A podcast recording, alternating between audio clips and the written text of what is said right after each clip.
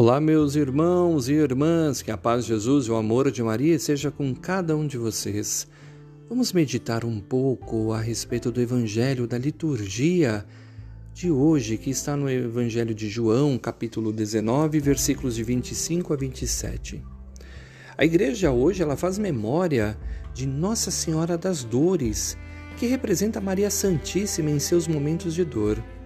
Trata-se de uma sensível e delicada referência ao sofrimento enfrentado por esta que abrigou em seu ventre Jesus Cristo, que se fez porta de entrada para a encarnação e o acompanhou em todas as fases da peregrinação terrena.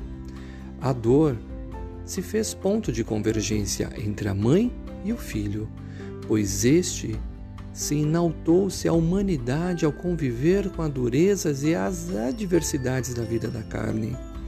Maria foi levada ao status de ícone na maternidade ao vivenciar as aflições e dores de uma mãe perante um filho que sofre. Adjetivos alternativos ostentam a referência ao sofrimento de Maria, como por exemplo, Nossa Senhora da Piedade, Nossa Senhora da Soledade, Nossa Senhora das Angústias, Nossa Senhora da Agonia, Nossa Senhora das Lágrimas, Nossa Senhora das Sete Dores, Nossa Senhora do Calvário, Nossa Senhora do Monte Calvário e também Nossa Senhora do Pranto.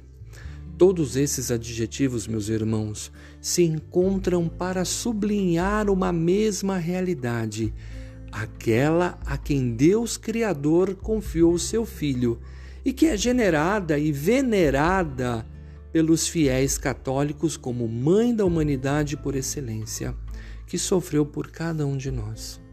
A sua imagem é tradicionalmente representada com um coração atravessado por facas e espadas, geralmente são sete, que fazem referência às suas sete dores.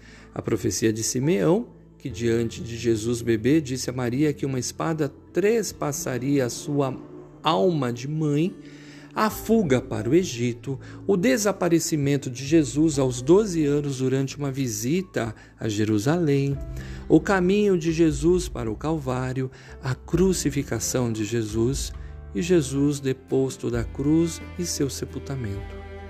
Se lembrarmos que ontem a igreja fez memória da exaltação da Santa Cruz, e esta visibilidade dada a uma Maria sem glamour, uma Maria sem projeção econômica e social, uma Maria sem ostentação de momentos de prazer e lazer, e ao contrário, esta apresentação de uma mãe com o coração trepassado faz o cristão refletir sobre aqueles a quem presta culto e que as verdades espirituais eles nos remetem. Jesus um jovem carpinteiro que pregou a comunhão e um reino de igualdade e fraternidade entre os homens e que morreu na cruz. E Maria, uma mulher obediente a Deus, que desde sempre se colocou como serva inteiramente disponível para que se cumprisse nela a palavra do Criador. É exatamente nessas duas referências, meus irmãos e irmãs, que falam de luta, coragem e dor que devemos nós meditar sobre nossas vidas e também moldar os nossos rumos e decisões. Portanto, peçamos a intercessão de Nossa Senhora para que ela venha em nosso auxílio sobre as nossas angústias, os nossos medos, as nossas dores, as nossas aflições, para que ela vinde nos socorrer nesse vale de lágrimas. Louvado seja nosso Senhor Jesus Cristo.